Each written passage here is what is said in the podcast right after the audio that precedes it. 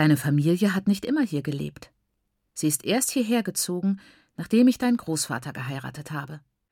Wir lebten in Chipinge, wo der Boden fruchtbar und dein Urgroßvater ein reicher Mann in der Währung jener Tage war. Er hatte viele fette Viehherden, große Felder und vier Frauen, die hart arbeiteten, um reiche Ernten einzubringen. Er konnte bei den Händlern Stoff und Perlen und Äxte und ein Gewehr, ja, sogar ein Gewehr eintauschen. Die Händler blieben in jenen Tagen nicht da, sie kamen vorbei und gingen wieder. Dein Urgroßvater hatte genug Söhne für einen ganzen Kral, lauter große, starke, arbeitsame Männer. Und ich, ich war damals schön. Und ihre Augen funkelten mich an, so dass ich mich schämte, sie so genau zu betrachten, um die Schönheit von einst zu entdecken. Wieso erzählte sie mir das? Sie war nicht mehr schön, aber ich liebte sie und schämte mich in ihrem Gesicht nach der vergangenen Schönheit gesucht zu haben. Ich war nicht immer so alt, so voller Falten, mit weißem Haar und ohne Zähne. Damals war ich so klein und hübsch und rundlich wie du. Und als ich zu einer Frau heranwuchs, war ich eine schöne Frau mit Haaren so lang, dass man sie zu einem einzigen Zopf flechten konnte. Ich hatte schwere, starke Hüften. Hier beendete sie meistens die erste Episode. Ich saß auf glühenden Kohlen. Die Prinzessin und der Prinz. Was passierte dann? Was passierte dann? Die Zauberer, wohlbeschlagen in Hinterlist und schwarzer Magie, kamen aus dem Süden und vertrieben die Menschen von dem Land. Auf Eseln, zu Fuß, auf Pferden, auf Ochsenkarren suchten die Menschen einen Ort zum Leben. Aber die Zauberer waren gierig und habsüchtig. Es gab immer weniger Land für die Menschen. Zuletzt erreichten die Menschen den grauen, sandigen Boden und die Heimstätte so steinig und dürr, dass er für die Zauberer zu nichts tauglich war. Dort bauten sie ihr Heim. Aber der drittgeborene Sohn, mein Großvater, von dem Flüstern der Zauberer, von Reichtümern und Luxus verlockt und von dem harten Leben der Heimstätte abgestoßen, folgte den Zauberern auf eine ihrer Farmen. Jovi, nur um herauszufinden, dass sie ihn in die Sklaverei gelockt hatten. Aber eines Tages gelang es meinem Großvater, zu den glitzernden Goldminen des Südens zu fliehen, von denen man sagte, dass gute Männer dort schnell reich wurden. Der weiße Zauberer hatte keine Verwendung für Frauen und Kinder. Er vertrieb meine Großmutter und ihre Kinder von der Farm.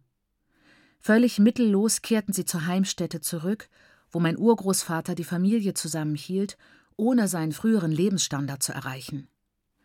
Aber dann starb mein Urgroßvater, und die Familie brach auseinander. Und es stellte sich heraus, dass mein Großvater kein guter Mann war, denn er wurde in den Minen getötet, und meiner Großmutter fiel es zu, allein sechs Kinder zu versorgen. Und dann hörte sie, dass Wesen, im Aussehen den Zauberern ähnlich, aber nicht wie sie, sondern Heilige, eine Mission nicht weit von der Heimstätte aufgebaut hätten. Sie ging mit meinem Onkel, mit Baba Mukuro, der neun Jahre alt war, und nur einen Lendenschurz trug, zur Mission, wo ihn die heiligen Zauberer aufnahmen. Sie ließen ihn tagsüber auf ihrer Farm arbeiten. Nachts unterrichteten sie ihn in ihrer Zauberei. Denn meine scharfsinnige, vorausblickende Großmutter hatte sie gebeten, ihn auf das Leben in ihrer Welt vorzubereiten. Es schien mir wahrlich eine romantische Geschichte zu sein. Ein Märchen von Belohnung und Bestrafung, von Ursache und Wirkung. Sie hatte auch eine Moral. Eine unwiderstehliche Moral, die das eigene Streben belohnte, aber nur in den Grenzen des Möglichen. Mein Onkel scheute harte Arbeit nicht. Er war sie von klein auf gewohnt. Er überraschte die Missionare mit seinen außerordentlichen Leistungen in der Schule, obwohl er den ganzen Tag über auf der Farm arbeitete. Er war gewissenhaft, er war arbeitsam, er war respektvoll. Sie hielten ihn für einen guten Jungen, den man kultivieren konnte, wie einen Boden, der Ernten hervorbringt, die den Bauern ernähren. Als er die Schule auf der Mission abgeschlossen hatte, richteten sie es ein, dass er eine höhere Schule besuchen durfte, was aber erst nach einigen Jahren möglich war, als eine höhere Schule für Menschen wie meinen Onkel gebaut wurde. Während er wartete und dann im Laufe seiner weiteren Schulzeit gaben sie ihm verschiedene Arbeiten auf der Mission, damit er seine Gebühren bezahlen und seine Familie unterstützen konnte. Dann stiftete ihm die Regierung ein Stipendium für Südafrika. Mein Onkel wurde ein wohlhabender, geachteter Mann mit einem Gehalt, das ausreichte, die mageren Einkünfte seiner Familie etwas aufzubessern. Er war der Beweis, dass das Leben auch unter widrigsten Umständen mit etwas Würde gelebt werden konnte, wenn man hart genug arbeitete und die Regeln einhielt. Ja, es war eine romantische Geschichte, so wie meine Großmutter sie erzählte. Das Leiden wurde nicht verheimlicht, aber die Botschaft war klar. Erdulde und gehorche, denn es gibt keinen anderen Weg. Sie war stolz auf ihren ältesten Sohn, der genau das getan hatte. Als sie eines Tages, ich war nicht bei ihr, friedlich während einer Arbeitspause starb, übernahm meine Mutter das Stück Land und machte daraus einen Gemüsegarten. Es war ein großes Stück Land. Meine Mutter bestellte nicht das Ganze, so dass ungefähr ein halber Morgen brach lag. Dieses Stück Land sollte zu meinem Feld werden. In diesem Jahr wurde ich reifer, stärker und robuster, als es Achtjährige normalerweise sind. Meist wachte ich vor Tagesanbruch auf. In der ersten Dämmerung fegte ich schon den Hof. Noch ehe es ganz hell wurde, ging ich zum Fluss. Auf dem Rückweg entlang des Pfades durch die Bäume und an den anderen Heimstätten vorbei, wo die Frauen gerade aufwachten, balancierte ich den Wassertopf auf meinem Kopfpolster aus Blättern und kleinen grünen Zweigen. Der Topf war nicht bis oben voll, denn sonst hätte ich ihn mir nicht allein auf den Kopf heben können. Während die Hähne krähten und die Hennen den Schlaf aus ihren Federn schüttelten, schürte ich das Feuer fegte die Küche und setzte Wasser zum Waschen und für den Tee auf. Bei Sonnenaufgang war ich auf meinem Feld, in den ersten Tagen mit Ruden und Jäten beschäftigt. Dann grub ich Löcher in jeweils 30 Zoll Entfernung voneinander mit einem einzigen Hackenschwung, so wie wir es in der Schule während der Gärtnereistunden gelernt hatten. Dann ließ ich die Samen hineinfallen, je zwei oder drei auf einmal, und bedeckte sie, indem ich kurz mit dem Fuß darüber scharrte. Dann wartete ich auf das Keimen der Samen und arbeitete und wartete, dass die Pflanzen sprossen und arbeitete weiter. Ungefähr um zehn Uhr, ich richtete mich nach dem Stand und der Hitze der Sonne, ging ich zu den Familienfeldern, um mit meiner Mutter zu arbeiten, manchmal mit meinem Vater und am Nachmittag nach der Schule mit meinem Bruder. Ich glaube, meine Mutter bewunderte meine Zähigkeit und bemitleidete mich gleichzeitig. Sie fing an, mich auf Enttäuschungen vorzubereiten, lange bevor ich gezwungen sein sollte, mit ihnen fertig zu werden. Sie begann mich zu entmutigen. Und? Glaubst du, du bist so viel anders, so viel besser als wir alle? Akzeptiere dein Los und genieße so gut du kannst. Es gibt keine andere Möglichkeit. Ich wollte Unterstützung. Ich wollte Ermutigung. Warnungen nur, wenn nötig. Und dann konstruktive. An dem Tag, an dem sie mich einmal zu oft entmutigt hatte, entschied ich, sie habe zu andächtig meinem Vater zugehört. Ohne weiter auf sie zu achten, suchte ich stattdessen Unterstützung bei Namo, der mir aber nicht helfen konnte, da er zur Schule ging. Wieso machst du dir so viel Mühe? fragte er, und seine Augen funkelten bösartig. Weißt du nicht, dass ich derjenige bin, der die Schule besuchen muss? Du hast gesagt, du würdest dich um mich kümmern, mir auf dem Feld helfen. Wie kannst du mich bitten? Du siehst doch, wie beschäftigt ich bin. Das stimmte. Die Viehherde blieb im Kral, bis er am Nachmittag von der Schule zurückkam und sie zum Weiden und Trinken hinausführte, um sich danach uns auf den Feldern anzuschließen. Die Kühe, die er vor und nach der Schule melken musste. Seine Bücher. Mein Vater, der darauf bestand, dass er ganztägig mithalf, wenn zu viel Arbeit anfiel, so dass er manchmal eine ganze Woche die Schule verpasste. Er war mit all diesen Pflichten und Aufgaben hier und dort sehr beschäftigt. Ich war nahe daran, ihm anzubieten, das Melken und Weiden zu übernehmen, aber der Selbsterhaltungstrieb war stärker als mein Mitgefühl. Ich hielt den Mund. Trotzdem musste ich etwas gegen die Bedrängnis meines Bruders unternehmen. Wird er sich konzentrieren können, wenn er so viel zu tun hat? fragte ich meinen Vater. Wieso nicht, wenn er will? Meine Mutter hatte recht. Manche Sachen waren einfach nicht möglich. Namo lachte, als ich ihm die Geschichte erzählte. Na und? Was kümmert es mich, was er sagt? tat er es ab und schockierte mich mit diesem respektlosen Ton, den ich nie zuvor gehört hatte. Ich gehe zur Schule, oder? Es kümmert mich nicht, was er über mich sagt. Also, wo ist das Problem? Es betrifft dich nicht einmal. Aber du kannst nicht lernen. Wer sagt das? Ich sollte es am besten wissen.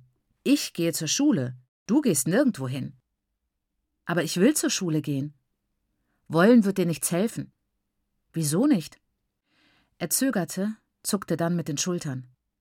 Es ist überall so, weil du ein Mädchen bist. Jetzt war es heraus. Das hat Baba gesagt, erinnerst du dich? Ich hörte nicht mehr zu.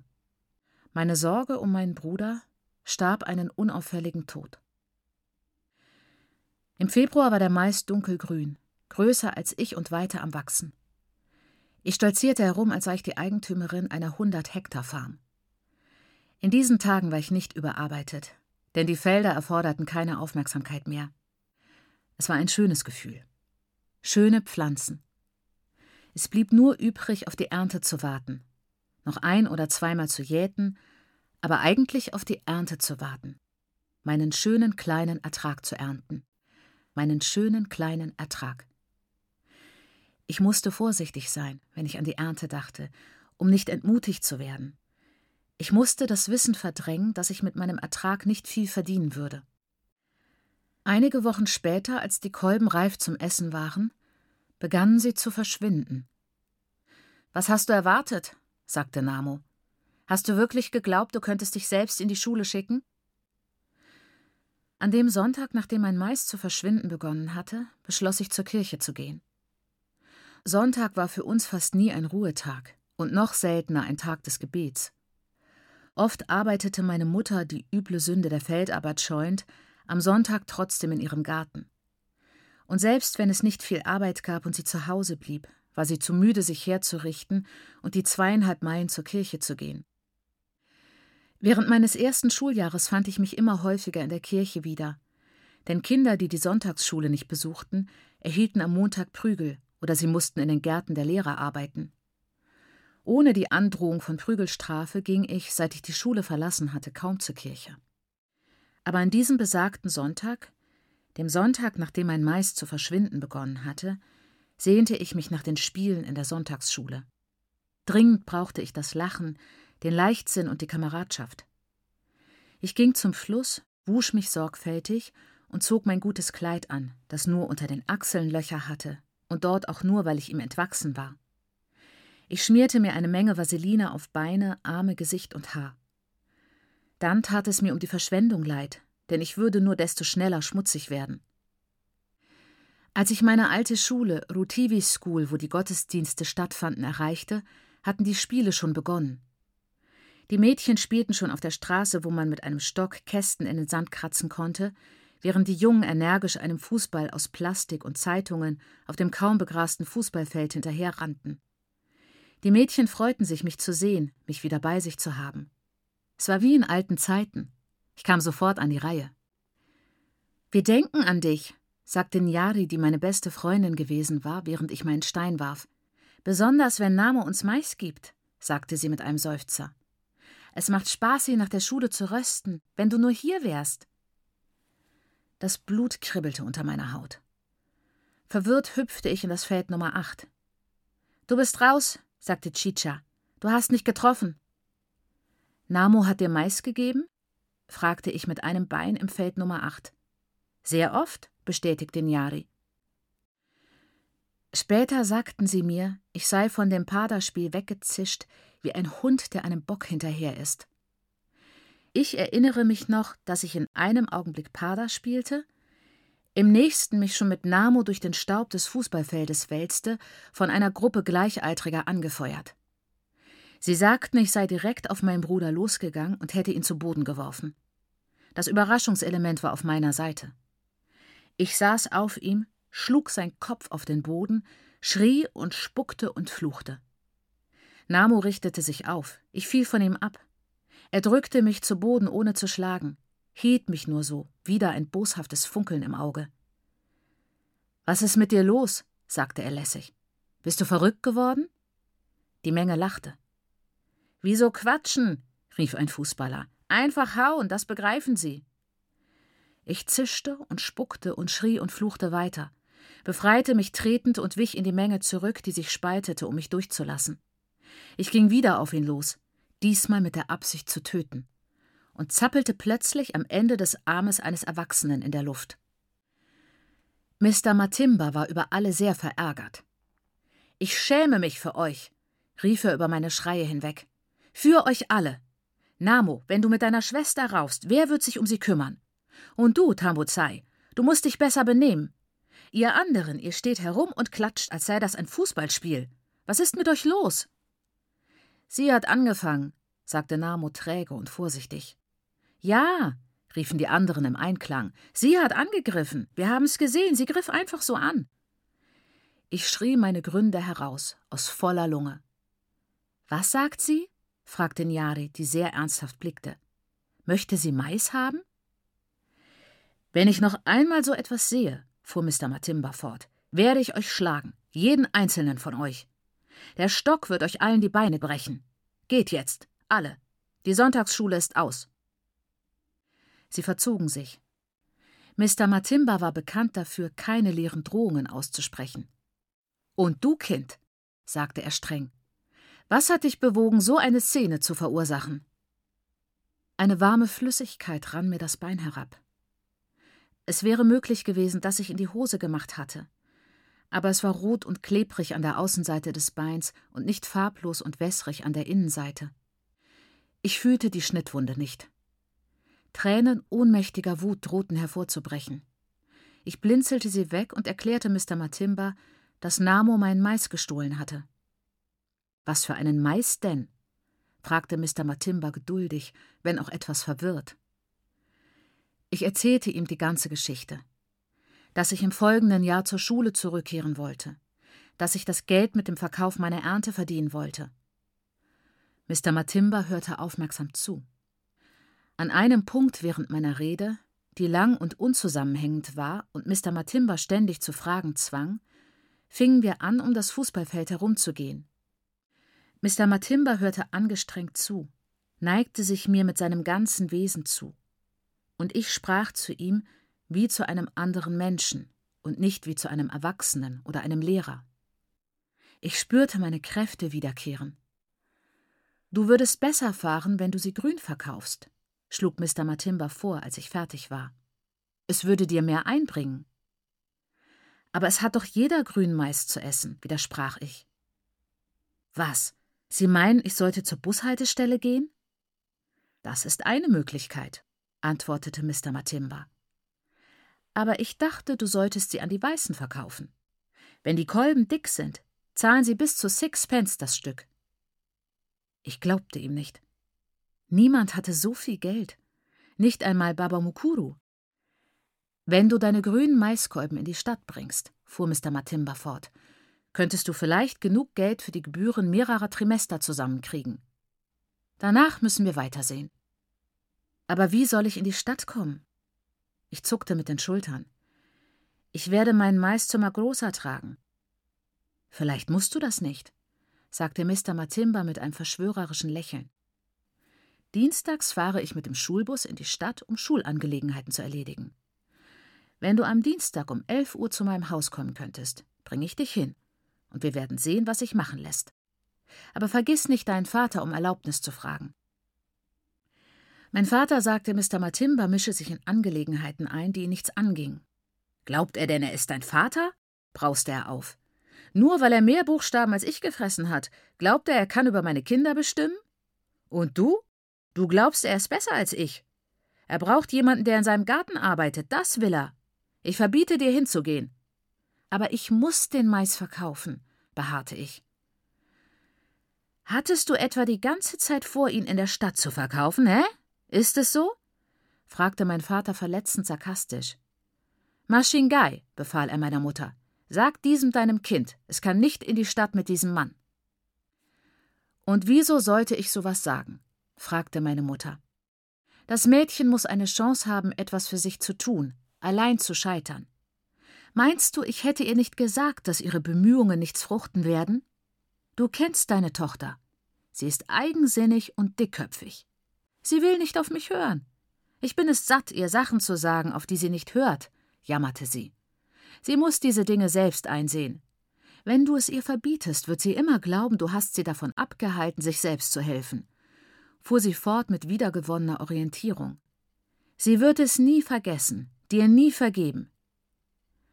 Wörter wie immer und nie bedeuteten meinem Vater viel, der in Superlativen dachte und dessen Denken folglich große Sprünge in entgegengesetzte Richtungen machte, wenn es überhaupt sprang. Dann lass sie gehen, sagte er. So konnte ich an jenem Dienstag meine Verabredung mit Mr. Matimba einhalten. Ich kletterte in den Schuhlaster neben ihn. Mein Korb mit Mais lag auf meinem Schoß, ordentlich mit braunem Papier abgedeckt. Die anderen Kinder, die ihren Unterricht beendet hatten, betrachteten mich mit Neid so dass ich einen bedeutenden Sieg errungen zu haben glaubte, selbst wenn ich keinen Mais verkaufen sollte. Bye bye, winkte ich, als wir abfuhren. Nächstes Jahr werde ich nicht in die Stadt können, denn ich werde mit euch auf der Schulbank sitzen. Mr. Matimba lachte mich an. Netter, als es die meisten Erwachsenen können. Ich lachte auch, denn sein Lachen war ansteckend, und ich war aufgeregt über die Reise und zufrieden mit mir selbst. Ich war noch nie in einem motorisierten Wagen mitgefahren. Die neuen Eindrücke überwältigten mich. Der weiche Plastiksitz, der mich schwitzen ließ, so dass mein Kleid an meinem Hinterteil kleben blieb, die Unebenheiten der Straße, die schlimmer zu spüren waren als im Ochsenkarren von Yaris Vater. Ich fragte Mr. Matimba danach. Wieso sind die Straßen für Autos so holprig? Die Straßen für Karren sind nicht so schlimm. Die Straßen sind genauso holprig, erklärte er. Aber ein Auto bewegt sich schneller als ein Ochsenkarren, so dass wir die Unebenheiten in einem Auto mehr spüren. Also waren die Unebenheiten gleich? Waren sie das wirklich? Ich war beunruhigt, als wir zum Fluss kamen.